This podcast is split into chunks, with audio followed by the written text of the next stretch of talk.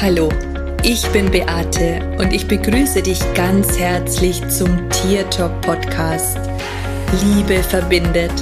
Das ist mein Motto. Und wenn du dich und dein Tier besser verstehen möchtest, dann bist du hier ganz genau richtig. Ich freue mich jetzt auf unsere gemeinsame Reise und auf die Zeit mit dir. Hallo und einen wunderschönen guten Morgen wünsche ich dir. Ich bin leider schon wieder verschnupft und deswegen hört sich meine Stimme auch ein bisschen belegt an. Aber ich möchte jetzt einfach ganz, ganz kurz live hier zu dir sprechen, weil ich immer wieder gefragt werde oder weil ich letztens gefragt wurde und das ist auch das Thema tatsächlich dieses, äh, dieses Beitrags, brauche ich eine Tierkommunikationsausbildung? Und an sich finde ich die Frage ja schon total spannend, ganz ehrlich gesagt, weil brauchen, naja, was brauchen wir denn schon? Ne? Was brauchen wir? Brauchen tun wir Luft zum Atmen, brauchen tun wir was zum Essen vielleicht, wir brauchen was zum Trinken, brauchen vielleicht auch Bewegung. Also brauchen, naja, kannst du dir ja jetzt selber die Antwort geben, ja? Brauchen tun wir es ganz sicherlich nicht. Aber damit gemeint ist ja mit der Frage, äh, ist eine Tierkommunikationsausbildung notwendig? Und hier möchte ich dir an der Stelle einfach mal eine ganz einfache Frage stellen. Wenn es dir in deinem Leben nicht gut geht, wenn du zum Beispiel irgendwo in deinem Leben, äh, in deinem Körper Schmerzen hast, dann gehe ich mal ganz fest davon aus, dass du dir einen Experten suchst, einen Therapeuten, von dem du total überzeugt bist, dass der sein Handwerk versteht, dass der weiß, wovon er spricht und dass er das kann. Ja? Und genauso gehe ich mal davon aus, dass du handelst, wenn es um dein Tier geht. Ja, wenn es deinem Tier nicht gut geht, dass du dann auch, zum Beispiel wenn du einen Physiotherapeuten oder einen Osteopathen suchst, dass du recherchierst und schaust, wer ist denn gut? Wo hast du vielleicht auch tatsächlich schon äh, Bekannte gehabt oder Freunde, die vielleicht auch schon Erfahrungen gemacht haben. Also das heißt, du suchst dir einen Experten für dein Tier. Ich denke mal auch, dass du bei der Tierarztwahl genauso bist. Du möchtest, dass sich jemand auskennt, der mit deinem Tier arbeitet. Und ich frage dich an der Stelle jetzt ganz einfach mal unverblümt, Warum sollte es jetzt im Bereich der Tierkommunikation nicht anders sein? Warum geben wir oder, oder sollte man sich da mit Mittelmaß zufrieden geben? Auch hier ist es so, dass die Menschen jemanden an ihrer Seite möchten, wo sie das Gefühl haben, dass sie jemanden total gut vertrauen können, beziehungsweise dass sie ihr Tier demjenigen anvertrauen. Das wiederum bringt mich zu dem Umkehrschluss, dass sich die Frage, brauche ich eine Tierkommunikationsausbildung oder ist eine Tierkommunikationsausbildung notwendig, völlig erübrigt.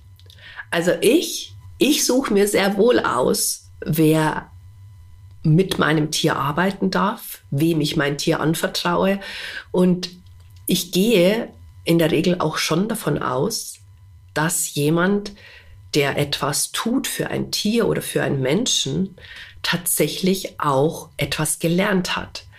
Und natürlich kann man jetzt auch sagen, hey, ich habe viele Bücher gelesen, ich habe mal einen Wochenendkurs besucht. Aber wenn ich jetzt mal so zurückblicke auf meine Anfänge, dann kann ich in keinster Art und Weise behaupten, dass ich in meinen Anfängen alles gewusst habe und auch das Richtige vielleicht immer getan habe. Es braucht Übung und es braucht auf alle Fälle jemanden, der vielleicht ein Feedback gibt, der dir dabei hilft oder der dich dabei unterstützt, dass du besser wirst.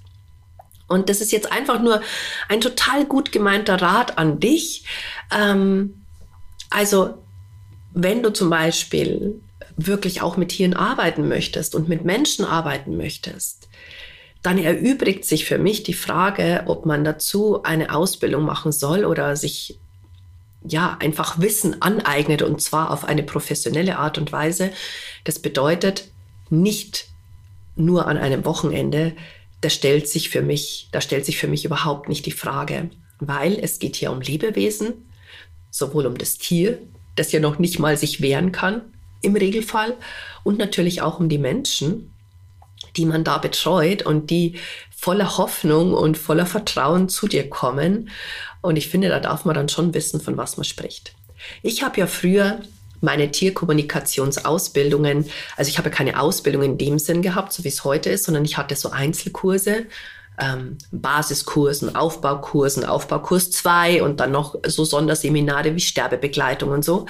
Und bis halt am Ende alles, alle Themen ähm, eingeschlossen gewesen sind.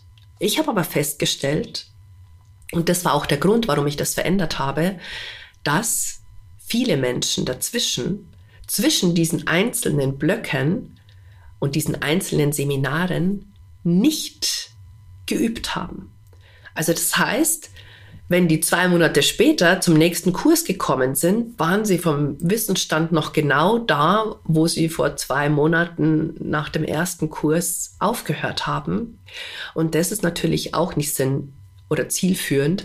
Und deswegen habe ich mich irgendwann dazu entschlossen, eine Ausbildung in einem langen Zyklus anzubieten, weil einfach in diesem Zeitraum und auch in dieser Ausbildung gewährleistet ist, dass man übt, dass du immer wieder ähm, Themen präsentiert bekommst, die dich besser werden lassen und du natürlich auch äh, Menschen an deiner Seite hast, die dich unterstützen und die dir sagen, was richtig und was falsch ist und was man vielleicht besser machen könnte. Und so entwickelt man sich weiter. Und was natürlich auch noch ganz wichtig ist, ist, dass du ähm, auch deine eigenen Themen anschaust. Also das bedeutet, dass du auch bereit bist, deine Blinden oder Flecken zu erkennen, äh, deine Schwachstellen zu erkennen, aber auch dir deine Themen anschaust, damit einfach auch wertfreie Kommunikation passieren kann. Denn es soll ja nicht sein, dass du deine Ansichten und deine Meinungen in Tiergespräche hineinfließen lässt, sondern dass ähm, dass es hier wirklich nur um die Antworten des Tieres geht. Ich bin mir ganz sicher, dass du das ganz genauso siehst wie ich. Und wie gesagt, deswegen erübrigt sich auch die Frage, brauche ich eine Tierkommunikationsausbildung oder äh, ist es notwendig? Mhm. Für mich ist es unabdingbar, das habe ich ja schon gesagt, weil ich einfach der Ansicht bin, dass es hier um wunderbare Lebewesen geht, und die einfach das Beste verdient haben zu jeder Zeit. Und deswegen setze ich auch voraus, dass Menschen, die diese Dienstleistung anbieten, tatsächlich auch können haben und sich auch Wissen angeeignet haben, also dass ihnen beigebracht wurde. Und ähm, ja, und dass man sich nicht nur auf so einem Wochenendkurs irgendwie selber beigebracht hat oder, oder dann einfach so vor sich hingestöpselt hat. Das ist meine Meinung. Und wie gesagt, Tierkommunikation ist für mich sowieso auch viel, viel mehr als jetzt nur ein Gespräch zu machen, Fragen zu beantworten. Ich erkenne das auch immer ganz, ganz äh, deutlich, wenn die Leute, ähm, die vielleicht einfach auch keine Ausbildung haben, Frage, Antwort, Frage, Antwort, Frage, Antwort. Also so wie wenn du ähm, ein Protokoll vorliest. Und Menschen, die das gelernt haben, die haben auch gelernt, in die Tiefe zu gehen und eine Tierkommunikation zu dem zu machen, was sie letztendlich ist. Ein unglaubliches Geschenk und ein Blick in die Seele deines Tieres und auch die Möglichkeit, die dahinter verborgen ist, dass du eben auch durch dieses Tiergespräch Veränderungen herbeiführen kannst, dass du ganz genau weißt, was du tun könntest, um vielleicht das Verhalten deines Tieres zu verändern, um äh, ein harmonischeres und liebevolleres Zusammenleben zu gewährleisten, beziehungsweise das sich dann einstellt. Und auch die Bereitschaft dazu, dass auch der Mensch an sich selber arbeitet Und das macht halt oft den Unterschied zwischen jemandem, der die Tierkommunikation sich selber beigebracht hat oder vielleicht einfach nur in einem Buch gelesen hat oder jemanden, der eben auch tatsächlich eine Ausbildung gemacht hat. Und eine Ausbildung ist für mich wirklich etwas Tiefgreifendes, etwas, das alle Themen behandelt und eben auch die Möglichkeit bietet, noch besser zu werden in dem, was du sowieso schon kannst, äh, so dass du dann hinterher natürlich auch, wenn die Ausbildung vorbei ist, den Mut hast, dich mit deinem Herzensthema vielleicht selbstständig zu machen, dass du den Mut hast, dich zu zeigen und dass du deine Zweifel, wenn sie vielleicht auch nicht immer komplett vorbei sind, und ich sage jetzt auch mal, Zweifel an sich sind nicht immer was Schlechtes, weil manchmal ein Zweifel auch dafür da ist, ähm, um dich immer mal wieder zu überprüfen, um zu schauen, ob du noch auf dem richtigen Weg bist, um zu gucken, ob du vielleicht schon abhebst. Und ähm, deswegen ist der Zweifel vielleicht nach so einer Ausbildung nicht komplett weg, aber du hast gelernt, dir selber zu vertrauen, weil du einfach in dieser Zeit mega viel geübt hast. Und weil du in dieser Zeit ganz, ganz, ganz viel Möglichkeiten hattest, besser zu werden. Und wie gesagt, es geht nicht immer nur darum, ein Frage-Antwort-Spiel zu machen, sondern in der Tierkommunikation geht es um Ganzheitlichkeit. Hier geht es darum, das Tier zu sehen, den Menschen auch zu sehen. Ja, manchmal kommen, kommen Menschen zu mir und sagen, oh, Beate, ich mag die Tierkommunikationsausbildung machen, weil ich kann überhaupt nicht mit Menschen. Dann ist nicht der richtige Job. Dann ist das auch nicht der richtige Weg, weil die Menschen gehören letztendlich dazu. Und du darfst natürlich in erster Linie mit dem Menschen arbeiten, ja, damit du darfst dem dabei helfen, vielleicht seine eigenen Blockaden und seine eigenen ähm, Hindernisse zu überwinden, so dass einfach die Beziehung zu dem Tier etwas leichter und schöner wird oder harmonischer und friedvoller und liebevoller.